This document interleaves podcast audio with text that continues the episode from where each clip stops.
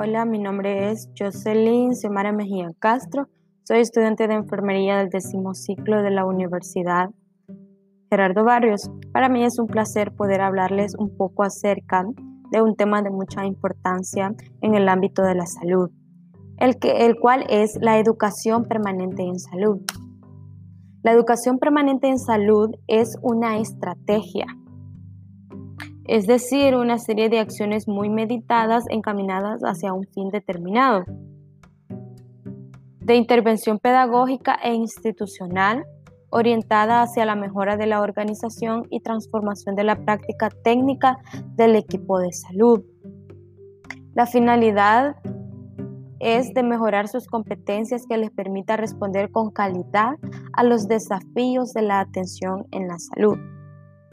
También podemos decir que la educación permanente en salud es un proceso dinámico, sistemático para toda la vida, fundamentado en las experiencias y los conocimientos de la preparación básica de los recursos humanos de la salud, quienes son ellos que se desempeñan en el trabajo y necesitan que aprender, reaprender y desaprender conocimientos, habilidades y aptitudes a través de los aprendizajes, ya sean formales y no formales, con el fin de mejorar la atención integral en salud a los usuarios, familia y comunidad. La educación permanente en salud es aquella que promueve el desarrollo integral de los trabajadores de salud, utilizando el acontecer habitual del trabajo, el ambiente normal del quehacer en salud y el estudio de los problemas reales y cotidianos como los instrumentos y situaciones más apropiadas para producir tal aprendizaje. Es decir, todas aquellas experiencias de que se van adquiriendo a lo largo en el que nos desenvolvemos en el área laboral de la salud, es decir, en la atención del paciente. La educación permanente en salud, tanto como va enfocado para el profesional de salud, es decir, aquel que ya labora en un centro de salud, como aquellos que se van formando, con el objetivo de que todos los conocimientos que vayan adquiriendo, como ya les decía, quedan para toda la vida. La educación permanente en salud permite lo que es un enriquecimiento personal de los participantes por medio de un proyecto educacional que contemple no solo saber académico, sino también el saber individual, grupal, que nace de las experiencias vividas por las personas. En un centro de salud, tanto como es importante ser profesionales individualmente, también es importante crecer como grupo ya que si todos trabajamos bien como grupo, el usuario sí va a recibir una atención con calidad, así como él se la merece.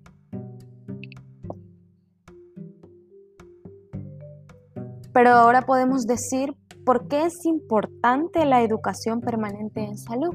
O nos podemos preguntar por qué es necesaria la educación permanente en salud. Esto debería, bueno, tiene que estar como obligación para cualquier centro que preste atención en salud. Y les voy a mencionar ciertos aspectos de relevancia del por qué es importante la educación permanente en salud. Tenemos nuevas demandas de la comunidad hacia los servicios de salud. Las personas que acuden a un centro de salud no son como antes que hacían lo que el personal les decía. ¿Por qué? Porque hoy exigen más, tal vez investigan por aparte o a mi vecino le hicieron así, a mi tío le hicieron así y creen de que uno va a actuar de la misma manera con todos y ellos quieren una buena atención. Claro, se la merecen, pero también debemos de tener en cuenta de que ellos exigen más. También hay cambios previsibles a corto y mediano plazo, es decir, tener en cuenta de que la situación actual de la salud no está allá en los tiempos de que yo estudié y está lo mismo hoy, no, sino que estamos en una, una era cambiante, de que las cosas cambian, de que las personas cambian y todo nuestro entorno cambia. También es importante porque permite utilizar teorías y técnicas en prácticas innovadoras y creativas, también para reforzar y sostener una coherente responsabilidad profesional, porque también permite la instauración de nuevos programas y acciones por los servicios de la salud, hay una reorientación de políticas sanitarias. Podemos ver uno de los muchos aspectos que hay porque es importante la educación permanente en salud, para que como profesionales de salud cada día que pase nos vayamos actualizando, porque como les mencionaba, estamos en un mundo cambiante, de que tal vez antes algún procedimiento se hacía de una manera, pero hoy ya es de otra. Entonces, yo no me puedo quedar con que no, yo así lo aprendí, así me quedo, no, sino que también hay que poner en práctica el valor de la innovación, ser innovadores para poder dar lo mejor de nosotros al paciente. También para implementar el proceso de educación permanente en salud son necesarias algunas condiciones como liderazgo estratégico, un equipo directivo comprometido, tiempos institucionales específicos, tener un lugar específico de la reunión, tutores capacitados, seguimiento y monitoreo de la experiencia. Es decir, si todo lo que yo estoy haciendo me va funcionando. Si tengo un liderazgo estratégico, es decir, que yo tengo en mente qué es lo que quiero hacer y hasta dónde quiero llegar. Y la educación permanente en salud siempre debe de ser con orden y con anticipada planificación para que al final todo me pueda salir bien y que estos conocimientos puedan contribuir en el desarrollo profesional de cada personal de salud. Ahora tenemos elementos de programas de educación permanente en salud. Empezaremos con la diferencia entre un proyecto y programa. Un proyecto dice que es una idea de una cosa que se piensa hacer y para la cual se establece un modo determinado y un conjunto de medios determinados. Es decir, es algo corto de que yo digo lo haré que en un día o en dos o en una semana y de manera corta. Y un programa es una planificación ordenada de las distintas partes o actividades que componen algo que se va a realizar. Es decir, un programa es más amplio. Un programa de salud es un conjunto de acciones implementadas por un gobierno con el objetivo de mejorar las condiciones sanitarias de la población. La educación permanente en salud se adecua tanto como en proyecto o como en programa, es decir, de que ambas van empleadas en esto. Tenemos un programa operativo o direccional. Este es un documento en el cual los responsables de una organización establecen los objetivos que desean cumplir y estipulan los pasos a seguir esto nos ayuda para qué? Para que planifiquemos con anterioridad todo lo que vamos a hacer, ya que sabemos de que el ámbito de salud es algo muy importante y que debemos de mantenernos en continua actualización, en continuo crecimiento personal y profesional. En la educación permanente en salud hay diversos aspectos a contemplar primero debemos de tener en cuenta de que no lo podemos poner en marcha una sola persona, yo sola puedo, no, sino que hay muchos aspectos en los cuales son importantes que me van a permitir llevar, llevar en marcha con éxito la educación permanente en salud. Hemos de saber de que vamos a necesitar del apoyo de los políticos, los apoyos institucionales de diversas instituciones que están en mi entorno, en, mi centro de salud, apoyos sociales, aquellas personas, miembros de la comunidad, yo voy a necesitar de ellas. También hay que tener en cuenta eh, el aspecto de obstáculos que se me pueden presentar. No solo pensar en los obstáculos, sino que también cómo los voy a superar.